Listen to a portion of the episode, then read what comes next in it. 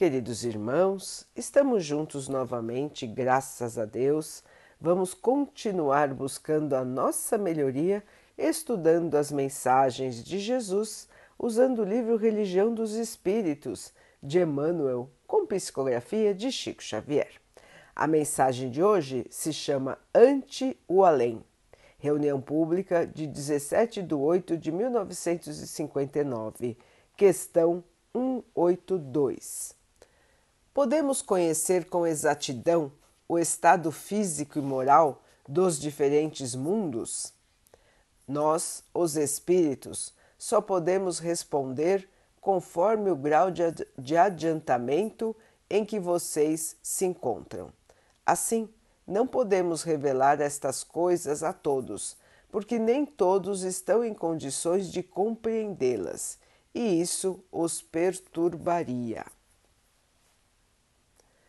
Há quem lamente a incapacidade dos amigos desencarnados para mais amplo auxílio na solução dos enigmas que atormentam a vida moral na Terra.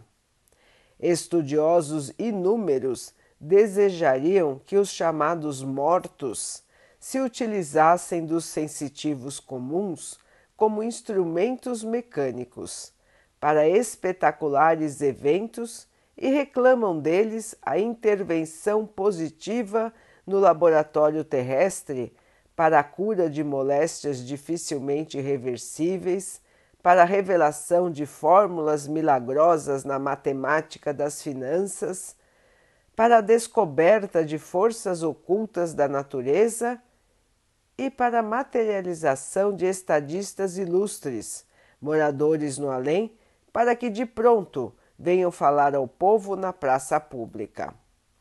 Suponhamos, porém, que uma escola seja diariamente assaltada por teorias inoportunas, com desrespeito à autoridade do professor, desconhecendo-se a necessidade particular da instrução de cada discípulo. Imaginemos um tribunal sistematicamente invadido por sugestões exóticas que alarmem o ânimo da magistratura, ignorando-se a necessidade do exame especial de todos os processos relativos à regeneração de cada delinquente em si mesmo. Pensemos quanto à perturbação de um hospital, incessantemente acometido de indicações inesperadas que ultrapassem o quadro dos conhecimentos da medicina, estranhando-se a necessidade do tratamento individual para cada doente. De certo que depois da produtividade viria a frustração, tanto quanto depois da luz do serviço viria a sombra do caos. É mais do que justo que nos empenhemos todos no amparo ao infeliz, no auxílio ao encarcerado e no socorro ao doente. Mas, além disso, ninguém espere que os companheiros desencarnados interfiram na atividade humana, favorecendo a inconsequência ou a desordem. Quando os mensageiros da espiritualidade enobrecida recebem a permissão necessária para contribuir no progresso do globo, corporificam-se no berço, como homens comuns, dividindo-lhes as dificuldades e as dores. É assim que encontramos um Thomas Edison vendendo jornais para se manter aos 15 anos de idade, atingindo a posição de um dos maiores gênios técnicos de todos os tempos e deixando nada menos de 800 invenções registradas e um Luiz Pasteur, filho pobre de um curtidor que, sem ser médico, pode ser considerado o fundador da microbiologia, apesar do trabalho valioso de seus predecessores. Lembremos-nos do Cristo, o Divino Mestre por excelência. Ele que podia, como ninguém, influenciar ambientes e criaturas, surge entre os homens como qualquer criança necessitada de cuidado vive em sua época ao modo de um homem normal, e embora a luz e o amor lhe coroem a presença sublime, expira num lenho áspero, à maneira de qualquer condenado à morte sem culpa. Realmente, os espíritos desencarnados não podem penetrar em assuntos que a humanidade ainda não pode compreender. Entretanto, guarda a certeza de que te trazem eles a notícia mais importante de todas, que é a verdade de que a vida prossegue além do túmulo e de que todos nós, desencarnados e encarnados, seja onde for, receberemos sempre de acordo com as nossas obras. Meus irmãos, uma explicação muito importante, porque quando as pessoas começam a conhecer o Espiritismo, quando elas têm noção de que a vida continua, de que os espíritos são a representação de nós mesmos, porém sem o corpo de carne, e de que existe a comunicação entre encarnados e desencarnados, ou seja, dos vivos e do que nós comumente chamamos de mortos, quando as pessoas sabem que isso ocorre e ocorre de maneira diária, várias vezes por dia, em vários lugares, para não falar em todos os lugares, as pessoas desejam que os espíritos evoluídos venham à Terra ditar como devemos nos comportar, nos antecipar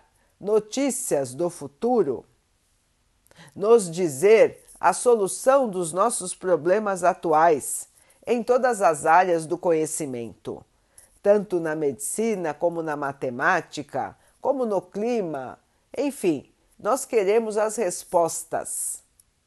Nós queremos pular a parte do esforço até chegar nas respostas. E queremos que os espíritos solucionem os nossos problemas. Muitos irmãos se revoltam até, porque não entendem por que os espíritos não podem vir e resolver todos os problemas que nos afligem. Emmanuel então nos explica claramente, nos fazendo imaginar como seria a situação se os espíritos viessem e interferissem em nossas vidas. Deu vários exemplos, inclusive um exemplo que é a talvez a pergunta que mais se faz: por que os espíritos não vêm e não mostram a cura das doenças que a medicina hoje ainda não tem? Emmanuel então nos deu o exemplo. Imaginem-se num hospital os espíritos viessem e começassem a dizer como tratar de um, como tratar de outro. Primeiro que iria ser uma grande confusão, um grande alvoroço. Segundo, irmãos, que os médicos ficariam então sem trabalho, sem o que fazer, desnorteados. E a cada um se tiraria a oportunidade de passar pelas dificuldades que precisa passar enquanto está na Terra. Portanto, irmãos, tudo o que ocorre na Terra é sabedoria do Pai. As coisas não acontecem por acaso. E nós estamos recebendo, nós estamos vivendo de acordo com as nossas próprias escolhas. Todos nós temos um passado, todos nós temos um passado desencarnado e um passado durante essa encarnação. Nós fizemos escolhas nós nos comporta comportamos de uma maneira ou de outra. E isso nos acarretou consequências, boas e ruins. As boas são fáceis, são ótimas, todos querem. Porém, as consequências ruins também existem, irmãos.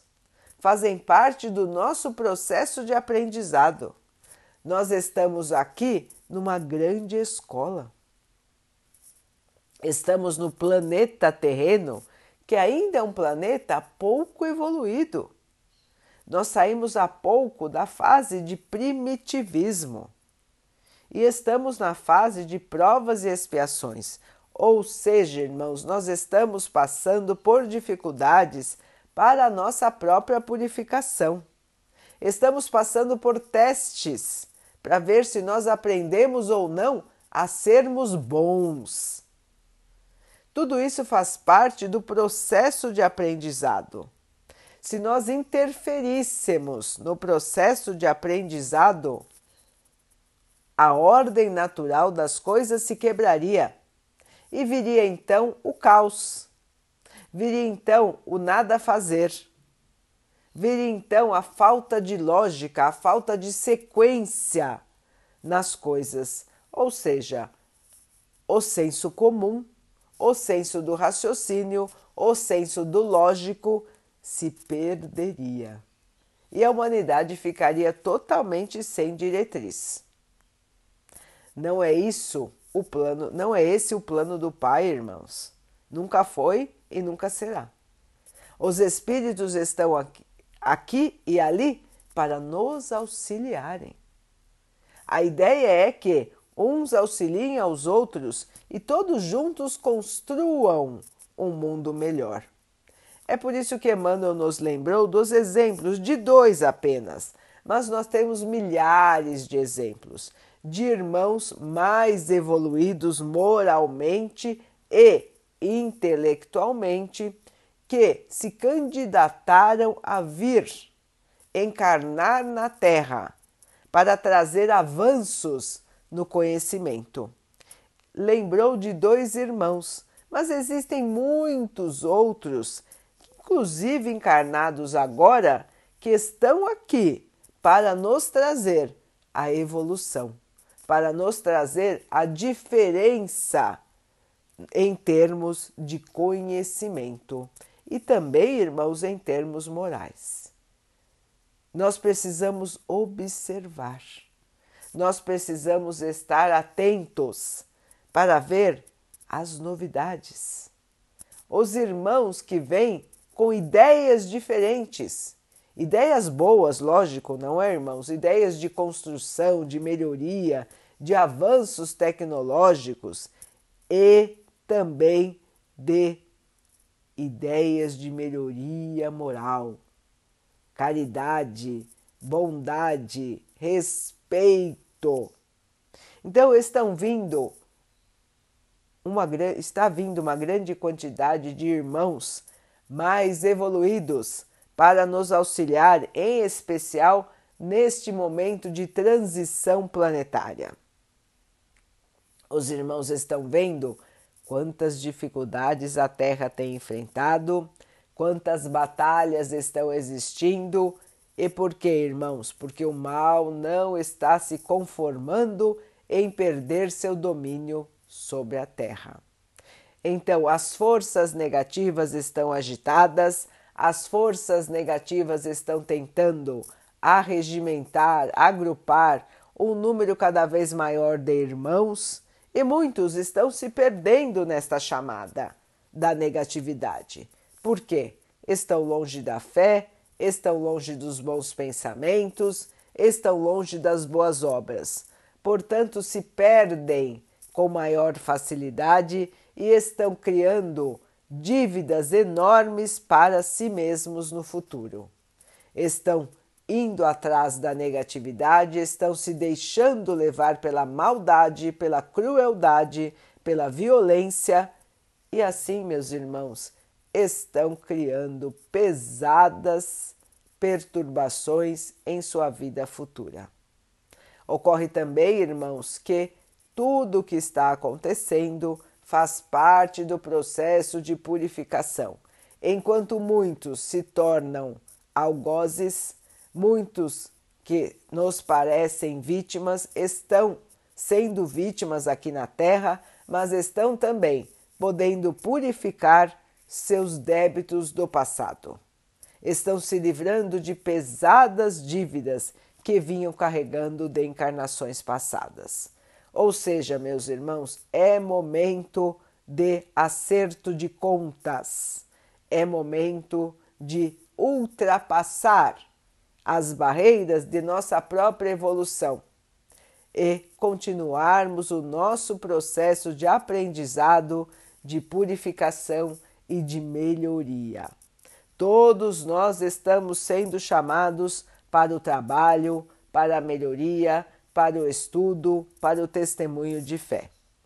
Irmãos, tenhamos força, tenhamos coragem, não vamos nos deixar abater pelas notícias, pelas dificuldades, não estamos abandonados, não estamos à própria sorte, o Pai não esqueceu de nós, o mundo não vai acabar. Nós temos que continuar com a nossa fé, com o nosso trabalho, com a nossa oração para todos os necessitados, para todos que estão sofrendo e para também aqueles que, perdidos em sua ignorância, estão causando mal a tantos outros irmãos.